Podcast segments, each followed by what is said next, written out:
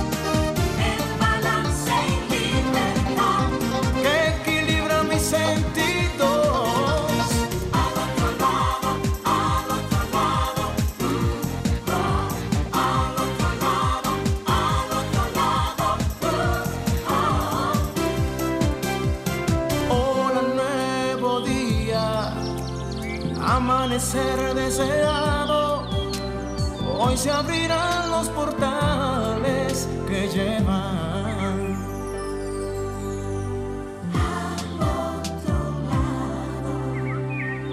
Como una canción,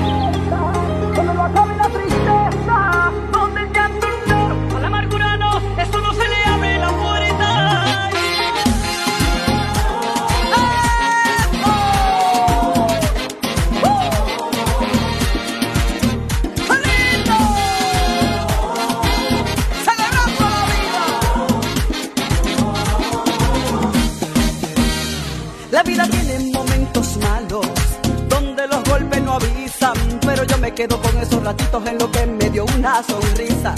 Hay días arriba, días abajo, días en los que te desestabiliza, pero yo me quedo con, lo que vino a visitarme la dicha, porque la vida es un regalo, yo, yo, yo, es un regalo que se aprovecha, por eso hay que vivirlo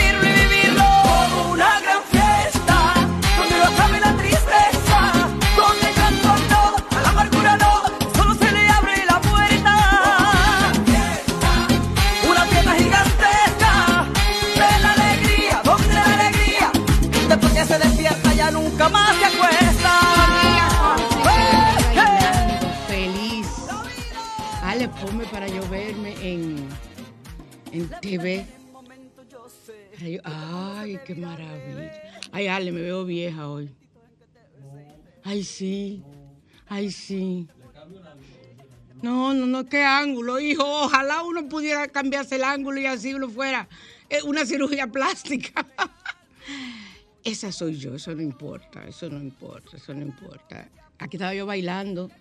eh, ciertas personas se quejaron de que últimamente yo estaba en el programa iniciándolo con unas canciones ahí eh, muy, ay, que por aquí, muy, muy triste o muy suave. Pues yo le puse un merengue, pero de que la vida, hablándole de la vida, o sea, es un merengue que tiene, tiene su razón de ser. Gracias a todas las amigas que me han llamado y me han dicho que qué lindo mi pelo. Una- ah, dice Alejandro que yo soy una pámpara. Yo no había conocido esa palabra, la conocí con él, es de la nueva generación. O sea que una, una pámpara es Alejandro, entonces. Algo que está bien, dice Alejandro. O sea, oiga- oigan qué definición. Una pámpara es algo que está bien. Entonces yo soy una pámpara. ¿Evolución de la palabra? Ah, o sea que eso es la evolución de la palabra vaina, que cuando decían una vaina que está bien. O sea, ya tú eres una pámpara. Ya se redujo la expresión una vaina que está bien a pámpara. O sea, rememorando a Jackie Núñez, María Cristina trae cultura con sabrosura. Porque, ¿verdad? Eh, así uno va aprendiendo. A mí me gusta aprender todo ese tipo de, de lenguaje de, de- los jóvenes, porque eso es importante, eso es estar al día. Aunque no los utilice, porque a mí no me pega, pero si estoy con un paciente que es joven y me sale con que no sé qué cosa, que una pámpara, yo, ya yo sé lo que es. Eso a mí como profesional, mantenerme eh, continuamente averiguando las nuevas eh, frases de, de los jóvenes, el nuevo lenguaje subliminal de los jóvenes, me hace sentir muy bien. O sea que hay que estar en todo. Estamos ahora en Sol 106.5, la más interactiva en su spa radial, al otro lado. Y los teléfonos son para llamar de cabina desde cualquier parte de República Dominicana, a cabina, perdón, desde cualquier parte de República Dominicana y el mundo, el 809-540-1065. Sin cargos desde el interior, el 809-210-65. Y también sin cargos desde Estados Unidos y el mundo, el 1833 610 1065 1065. Esos son nuestros teléfonos, ahí lo tienen ustedes en pantalla y pueden verlo. Vamos de una vez a la Carta de Los Ángeles, porque el tema de hoy para mí es uno de los temas que más me apasionan, son los amigos imaginarios. Para que muchos padres, casi todos en su momento, han participado de esos amigos imaginarios de sus hijos y entonces no saben qué responder en el momento y, realmente hay que saber diferenciar. Yo voy a hablar de la teoría psicológica eh, y neurológica y voy a hablar de la teoría esotérica, porque para mí todos los amigos imaginarios son fantasmas, son espíritus y son fantasmas. O sea, eh, muy raro el caso de que no lo sea. Vamos, me sube la música Alejandro, Vamos a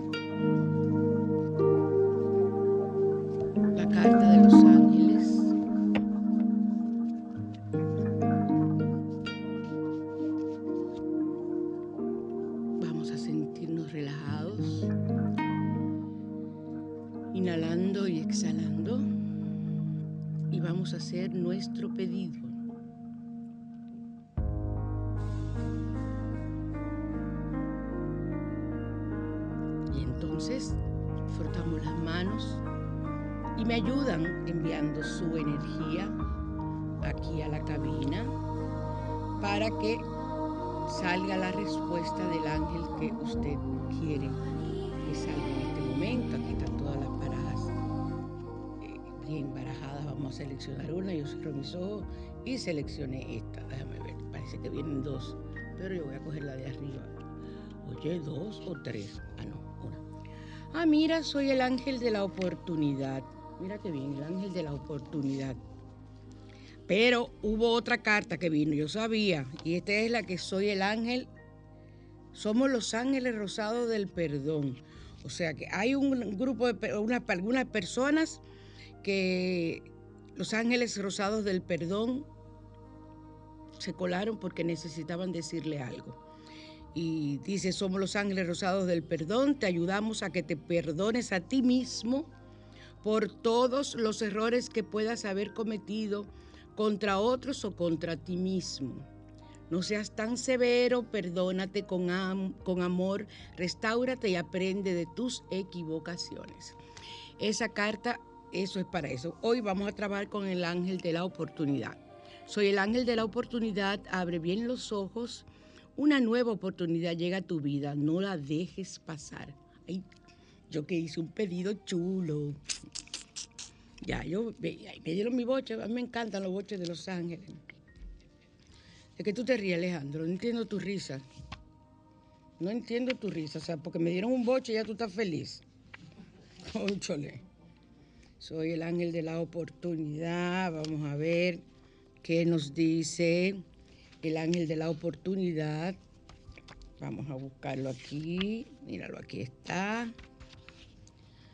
Soy el ángel de la oportunidad. Si escoges esta carta, es muy probable que pronto se manifieste en tu vida el milagro de una nueva oportunidad.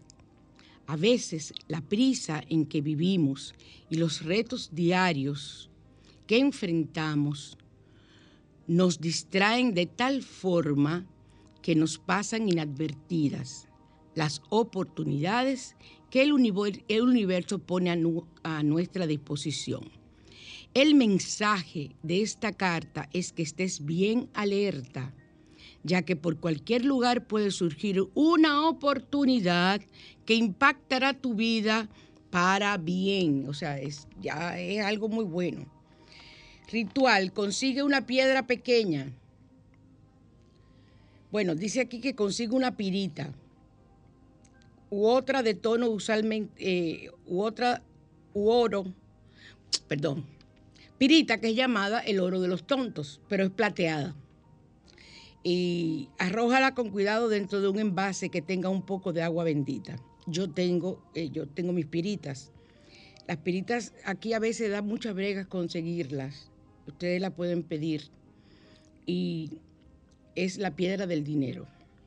Luego tómala en tu mano izquierda y colócala sobre tu corazón mientras pides al ángel de la oportunidad que sintonice contigo su energía positiva.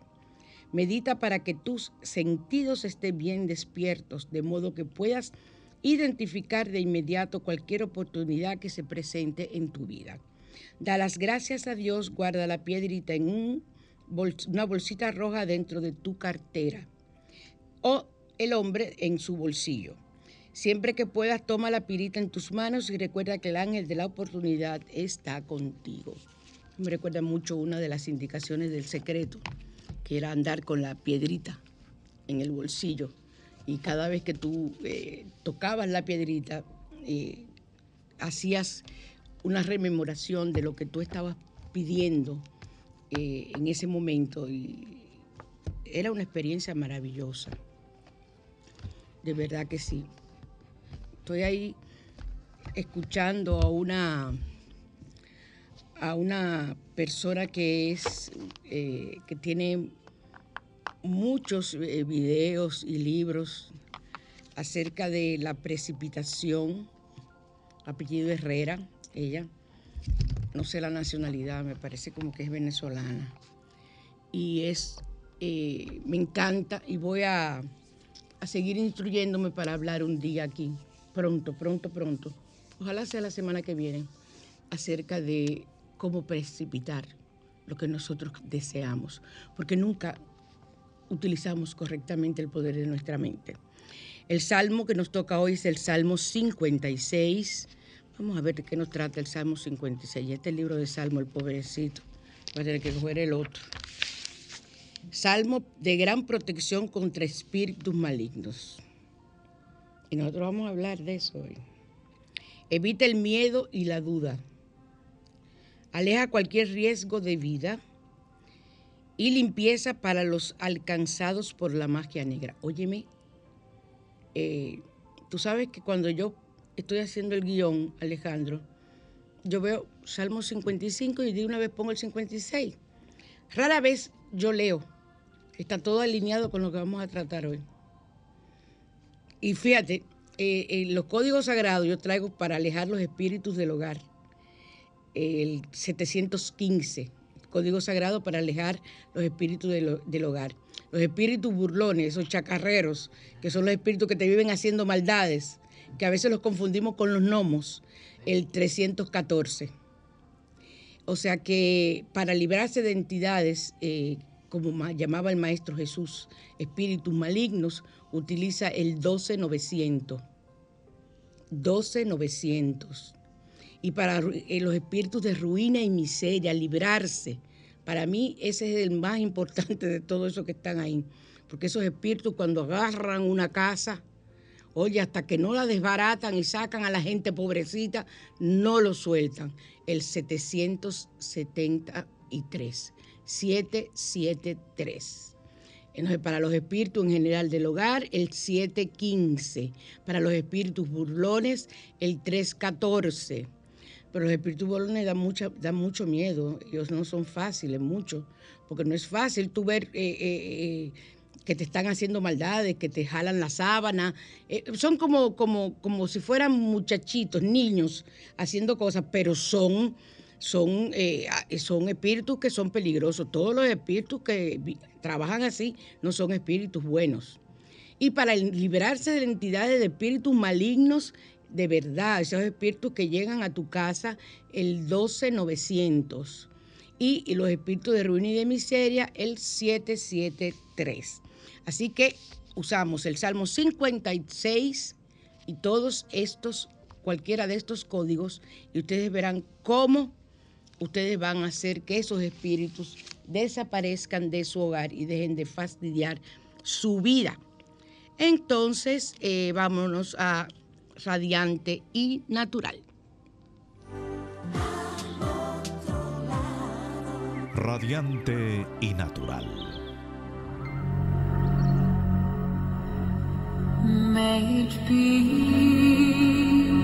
Seguimos en Sol 106.5, la más interactiva en su radial al otro lado.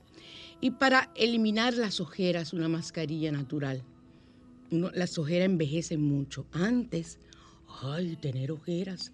En la época de romántica, a principios de siglo y en muchas épocas en la historia, una mujer con ojeras, un hombre con ojeras era algo hermoso porque esos ojos denotaban profundidad. Mire, caramba, eso es lo que hace que uno se vea más feo y más viejo. ¿Qué es lo que viene usted? Que eso denota. bueno, pues en esa época gustaba, pero ahora no, ahora no, las ojeras son horribles. Igual que los párpados hinchados. Yo tengo que ver, me ven a mí ahí trabajando con los párpados hinchados, eh, porque eso se ve muy feo. Entonces, ingredientes. Una clara de huevo, y una cucharada de café, café en polvo así. Añada ambos ingredientes en un recipiente y los bate, puede ser con un tenedor o puede ser con un molnillo o con un batidor, eh, hasta que la crema se vuelva espumosa, como si tú estuvieras haciendo suspiro. Y con una brocha o con tus manos limpias, aplica sobre las ojeras y el contorno de los ojos. Recuerden que hay personas que tienen las ojeras que le llegan aquí abajo. Por debajo de mis lentes, lo que me están viendo, y los que usan lentes, las ojeras le llegan hasta por ahí. Entonces, eh, deje reposar por 10 minutos y retira con una toalla húmeda, limpia y dando golpecitos, no es rasgándote la piel, quitándote eso. Y esa mascarilla la puedes usar tres veces a la semana. Puedes usarla tres veces a la semana y vas a ver, tienes que ser, oye, una cosa, una mascarilla no, no es milagro, no es cirugía plástica y la cirugía plástica no quita ojeras. La ojera es algo natural, la ojera es hereditaria, incluso. Entonces, eh, usted puede, es para aclararlas un poco. ¿Por qué tú me quitas si yo estoy hablando? Oh, pero, pues, este muchacho será como trastornado. Eh, este muchacho está mal, sí. Entonces las ojeras, tú, es algo que tienes que quitarte porque eso afea, te hace ver los ojos. Eh, yo no la encuentro bonita. Y te voy a decir algo. Si pretendes maquillártela y ponerte un maquillaje eh, claro, lo que parece es un payaso. O sea, ese maquillaje de las ojeras es un maquillaje especial que tienes que ir donde una persona que te sepa mucho acerca de, maquillaje, un, representante de una línea que tienen conocimiento, para que te digan el tono, porque no es igual que el tono de la cara cuando eh, usas, eh, tienes ojeras. Así que ahora vámonos al tema de la mañana te invita.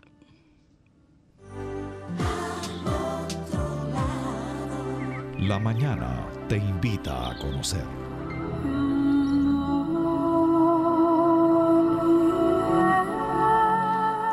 A mí me encanta. Y yo una que otra vez lo he tratado aquí a lo largo de todos estos años, pero hoy voy a adentrarme más en la parte que tiene que ver la división entre lo científico y lo esotérico.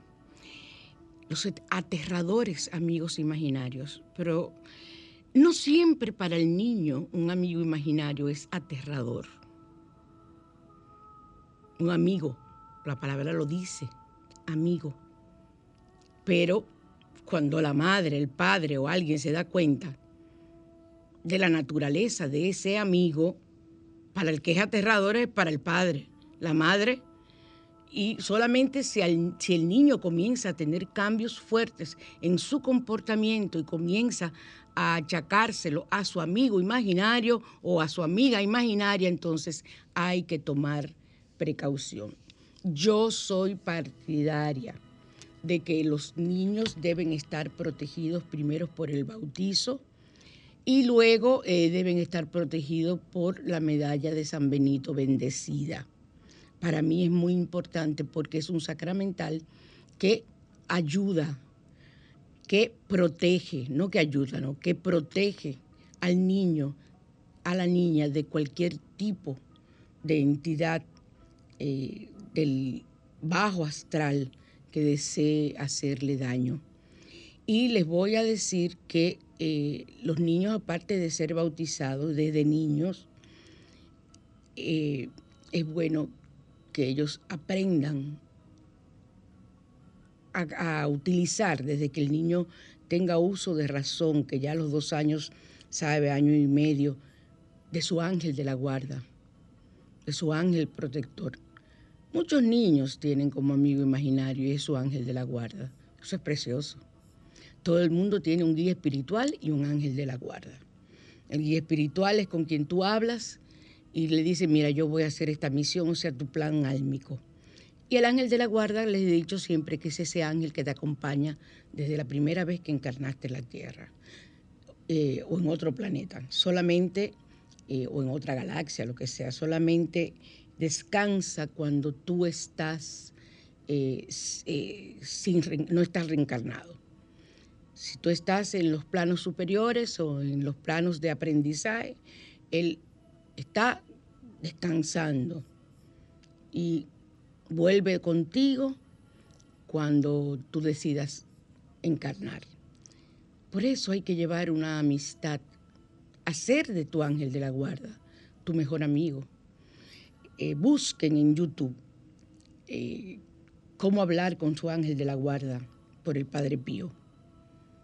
Padre Pío, ustedes saben que es un santo, que su cuerpo está incorrupto, eh, o sea, está igualito, en una, en una cripta de cristal expuesto. Y el Padre Pío era un estigmado, o sea, le, tenía la sangre, la marca de los clavos y sangraba, tenía una herida en el costado y tenía heridas en la cabeza, o sea que son los estigmas del Maestro Jesús. Otros lo tienen en los pies, eh, y manos, como Santa Catalina Emerich, que los tenía así. Entonces, es, él es un santo y, su devoción por, por el ángel de la guarda y por la amada Madre María era algo impresionante. Entonces, eh, estoy completamente vibrando ahora mismo. La psicología como ciencia atribuye el fenómeno de los amigos imaginarios a un aspecto de la proyección eidética que se da en algunos niños. ¿Qué es la proyección eidética? Un nombre ahí eh, que lo encontramos rarísimo. Son aquellos niños que tienen la capacidad de recordar todo. Es una, cosa impresionante de recordar todo sin la necesidad del uso de la mnemotecnia. La mnemotecnia es esa capacidad o esa necesidad que tú tienes de auxiliarte desde que comienza la lectoescritura de eh, símbolos, signos, hechos para tú recordar. Por ejemplo, cuando estás aprendiendo la palabra árbol, ¿qué te pone la maestra? Un árbol. Entonces, esa es la mnemotecnia en este caso, vamos a decir, para verlo así más sencillo. O sea, te da un, una ayuda. Así cuando el niño vea cualquier planta, cualquier cosa que parezca ese árbol que le pusieron, inmediatamente dice árbol, porque ya lo vio, lo aprendió con la imagen. Es una definición sencilla de lo que es la mnemotecnia para ser utilizada para recordar. Entonces ustedes, eh, así aprendemos todo, todo lo aprendemos por eh, viendo y, teniendo eh, técnicas para recordar, incluso hay libros, textos, grandes eh, estudios acerca de cómo tú ayudarte para los exámenes, tú ayudarte para cantidad de cosas utilizando técnicas de mnemotecnia.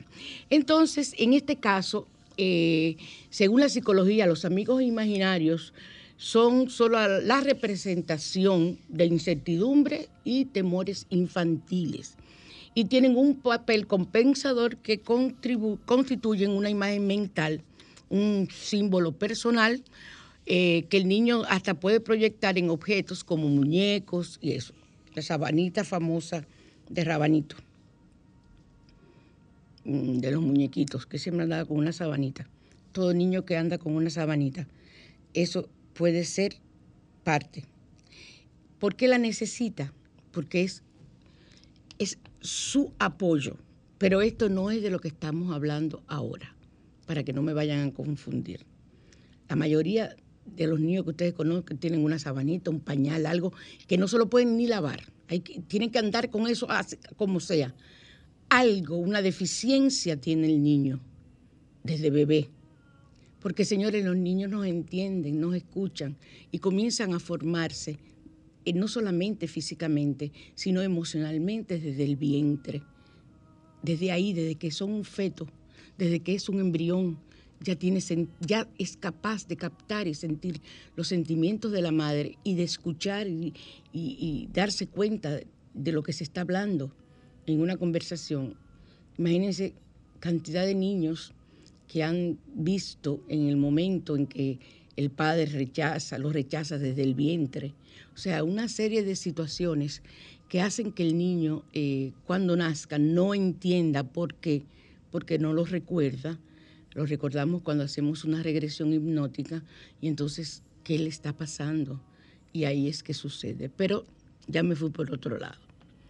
Entonces, eh, estamos hablando acerca de los amigos imaginarios, ahora nos vamos al punto de vista esotérico.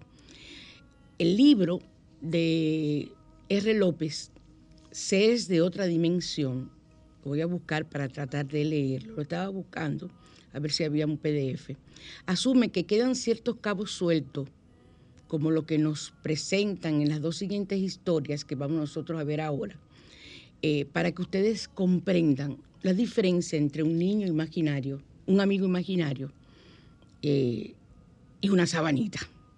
Por ejemplo, la historia de Leonor. Leonor, eh, era, eh, su padre era un hombre divorciado con una hija pequeña y le correspondía quedarse unos días con la madre, un fin de semana con el padre, como, como siempre se, se, hace. Entonces, él sospechaba que veía algo estaba pasando porque veía a la niña hablando sola y le, llamaba mucho la atención. Y un día para él fue escalofriante cuando la niña se iba para, ya para la casa de la madre y, ella le dijo, papá, no te preocupes, que Leonor eh, se va a quedar aquí para cuidarte. El padre eso como que lo puso chivo en buen dominicano. No, no se sintió como a gusto, sintió como algo extraño. Eh, que la amiga imaginaria que se llamaba Leonor iba a quedarse cuidándolo. Pero eh, no le dio más importancia que esa, preocuparse.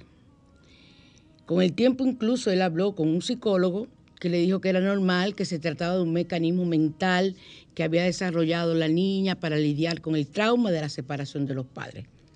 Típica explicación psicológica de cualquier problema que se presente en un niño de padres divorciados. Entonces, eh, un día la niña eh, tenía prisa porque habían quedado en llegar a un lugar, ella con su padre, y no se había vestido. Y estaba jugando en, la sala y no le hacía caso.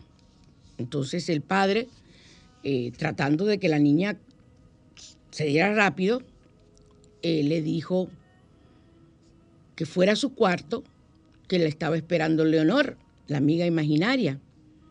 Y la niña con toda naturalidad le recriminó, ay papá, no seas mentiroso.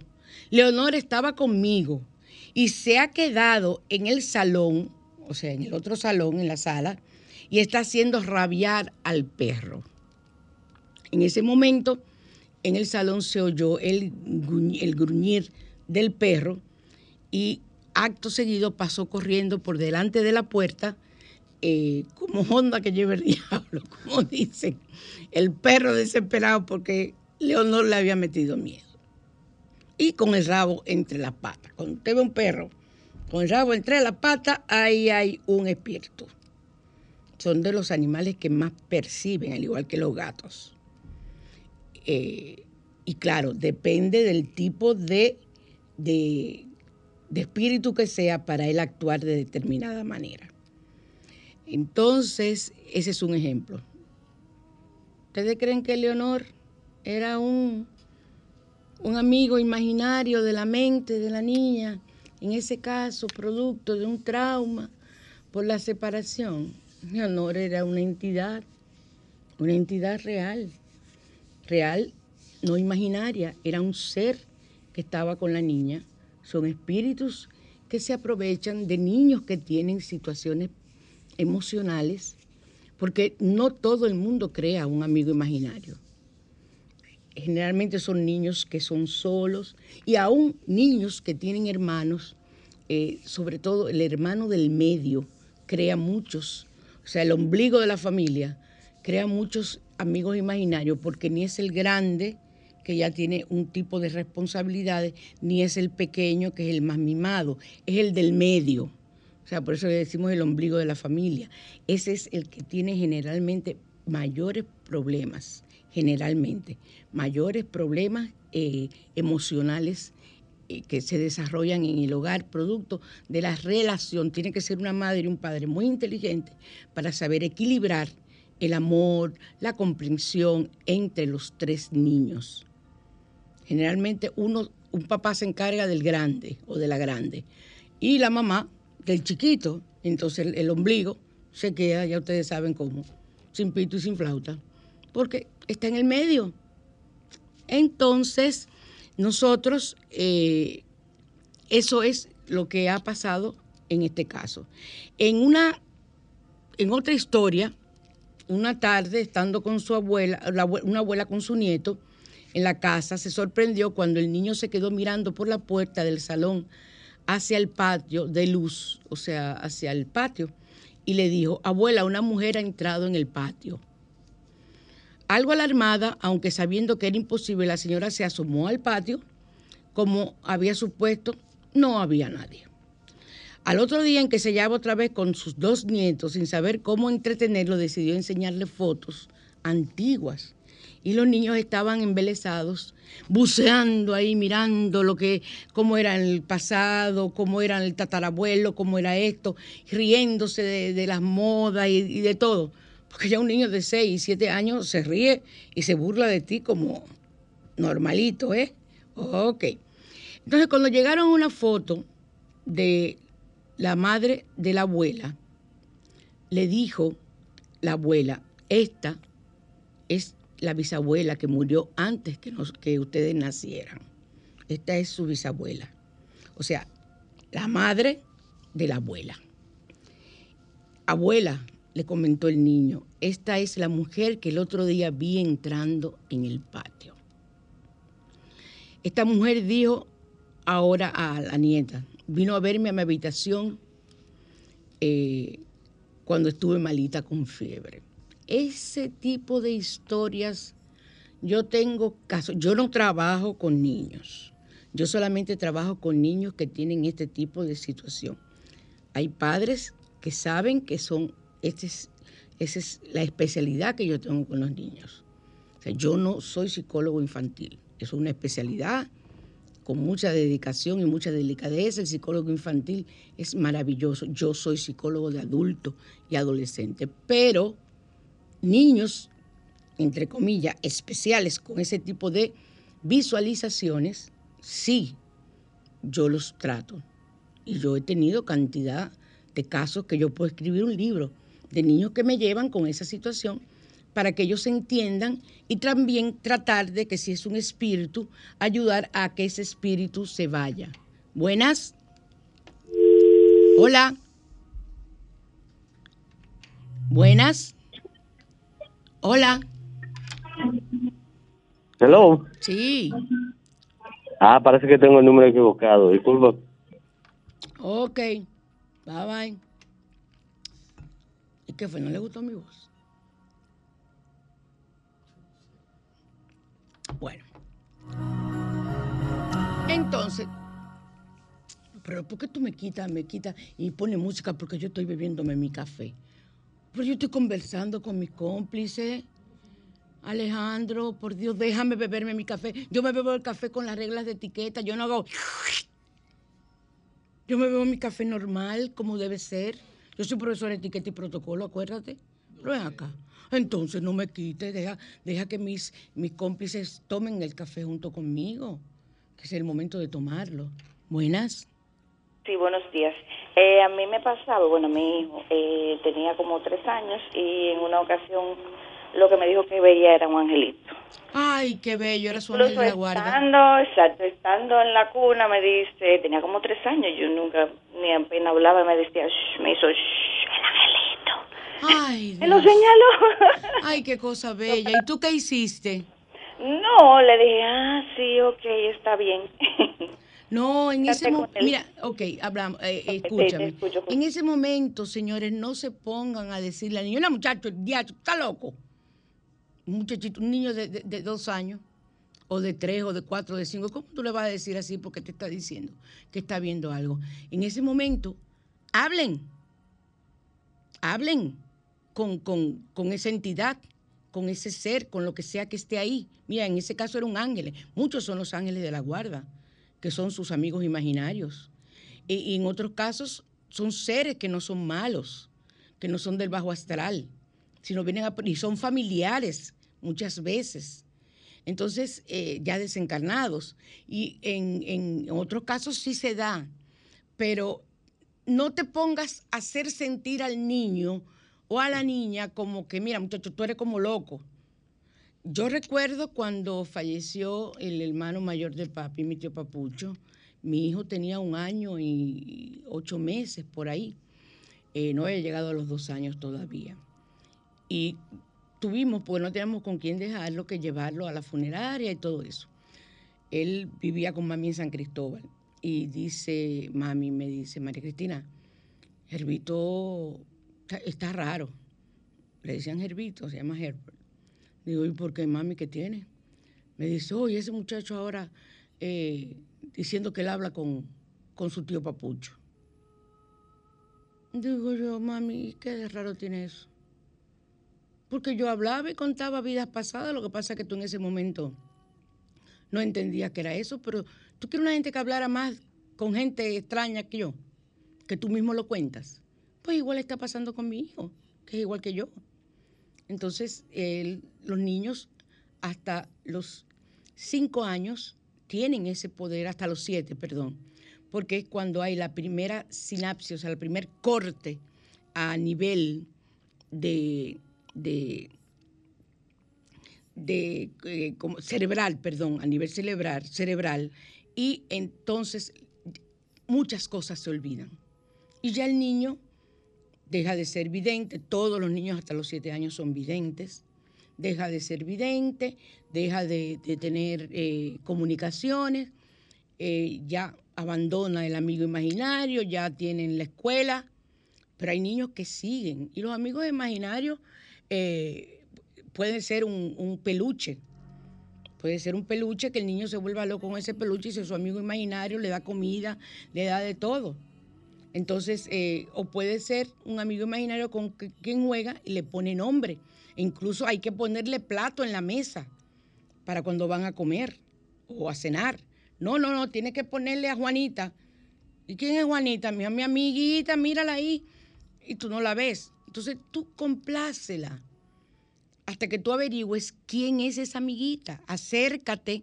¿Y, y cómo Juanita? ¿Y qué tú haces con Juanita? Jugar. Yo no puedo jugar con Juanita.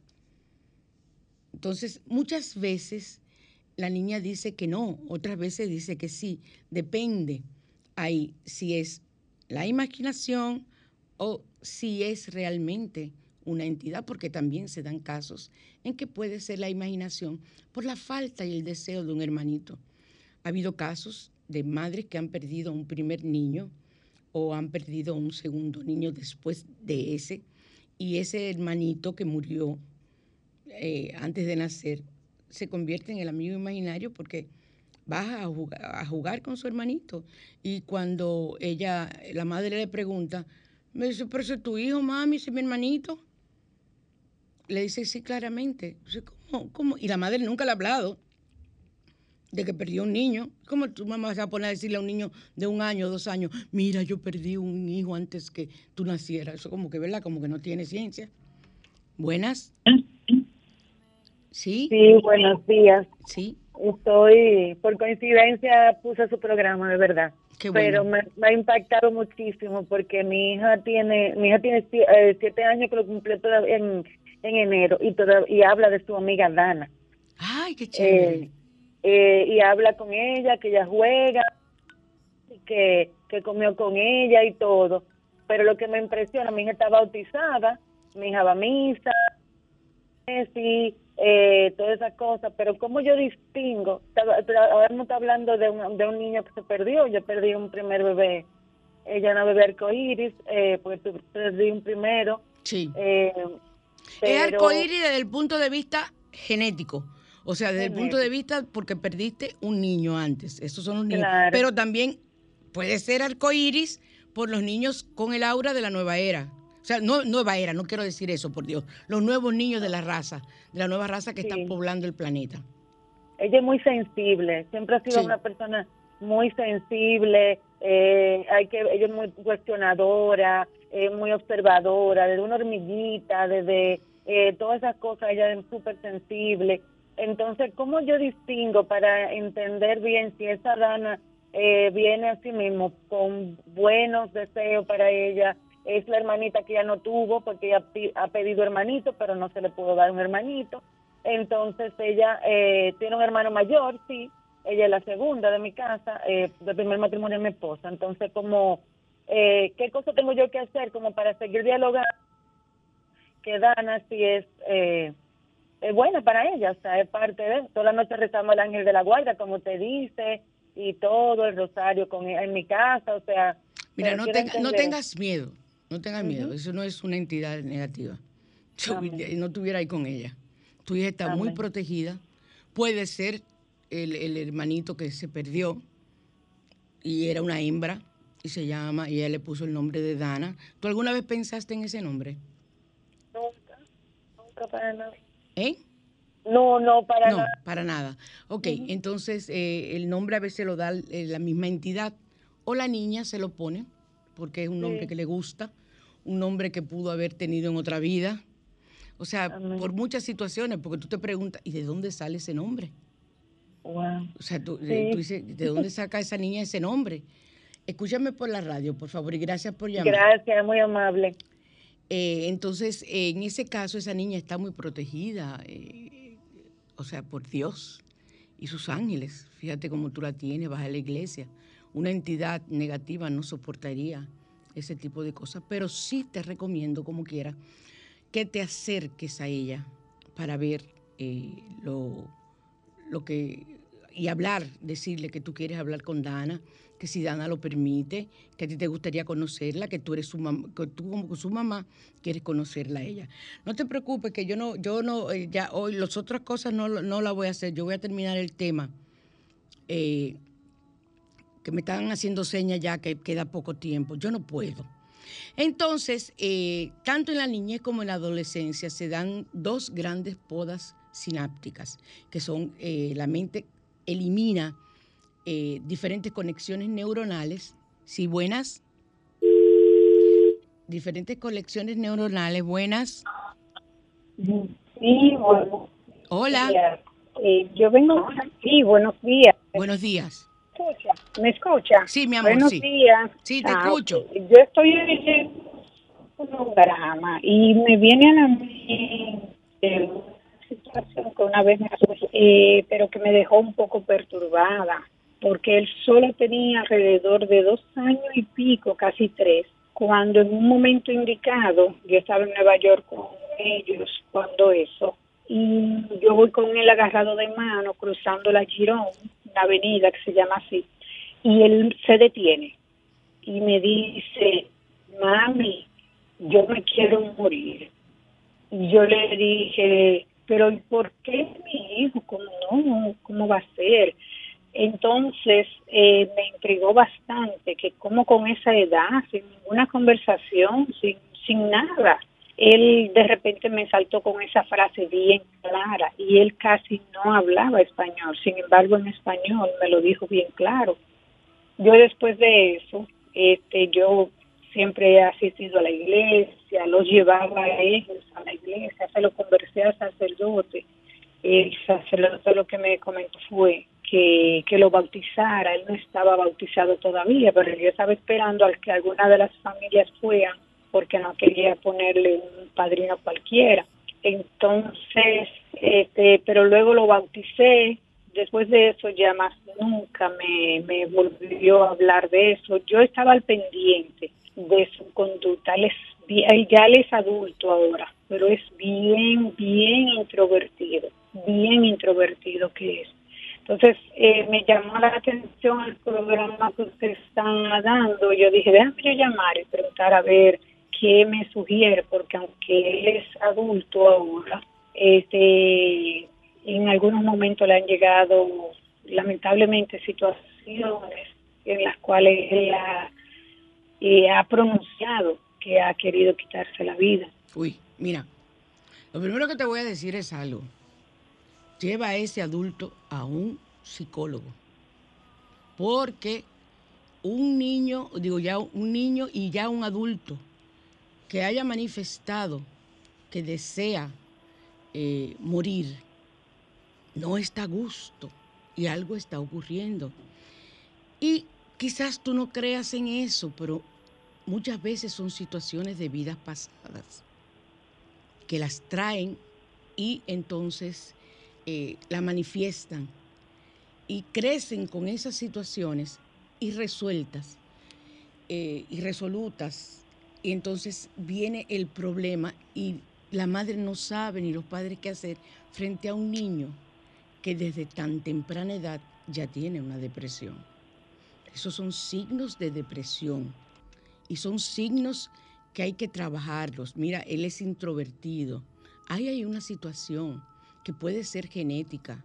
Ahí hay una situación que puede ser, o sea, desde un punto de vista esotérico. Ahí hay tantas cosas que ver claro, tú la vas a llevar a un psicólogo y quizás eh, lo vas a llevar y, o le vas a sugerir un psicólogo que sea, es un psicólogo tradicional, o sea, que no, que no tenga eh, conocimiento o ni cree en, las, en los asuntos de otras vidas y asuntos esotéricos.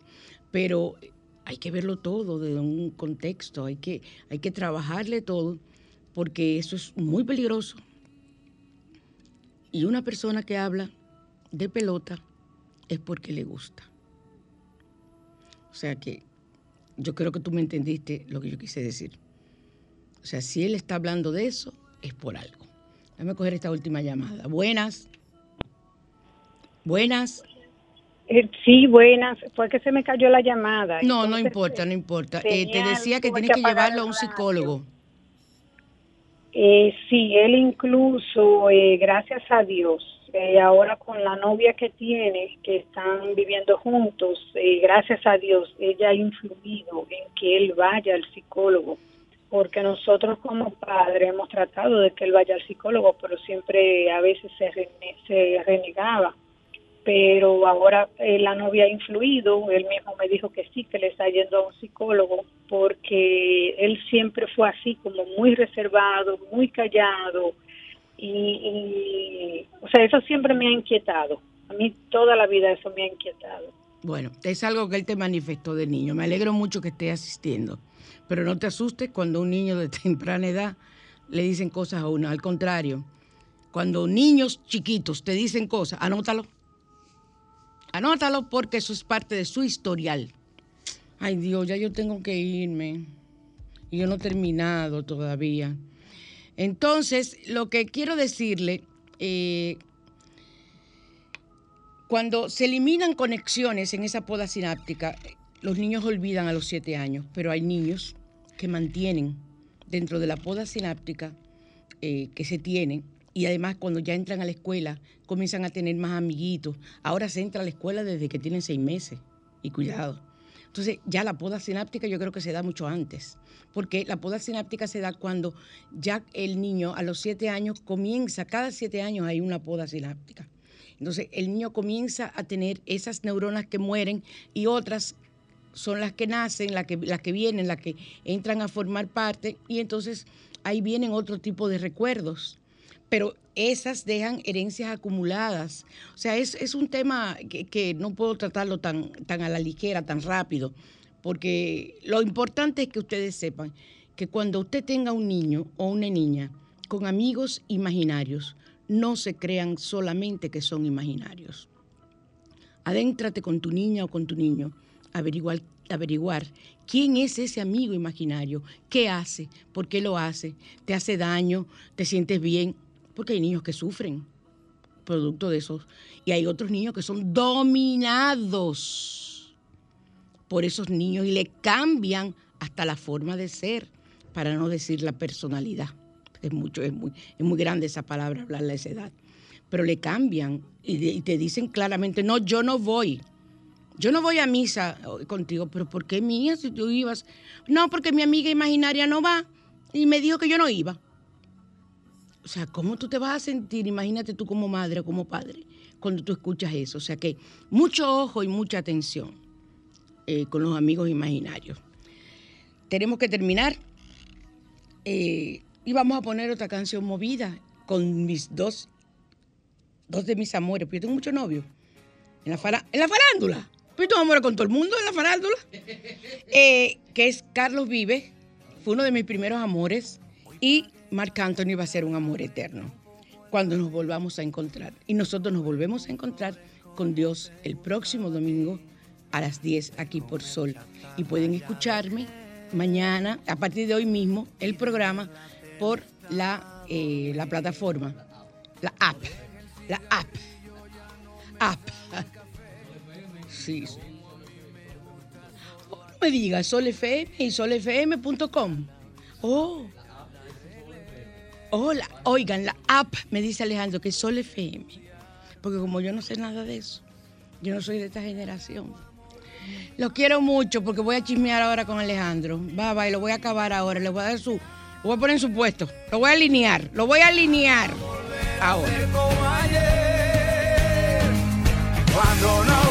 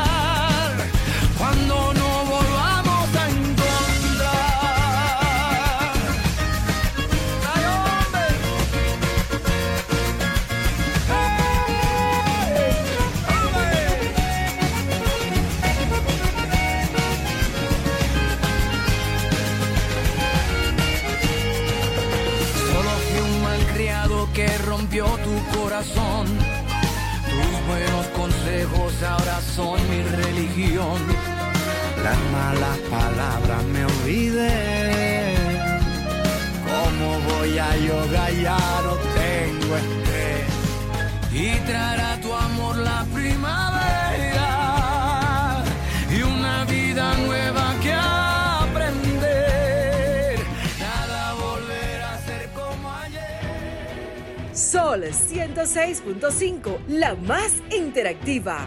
Una emisora RCC Miria.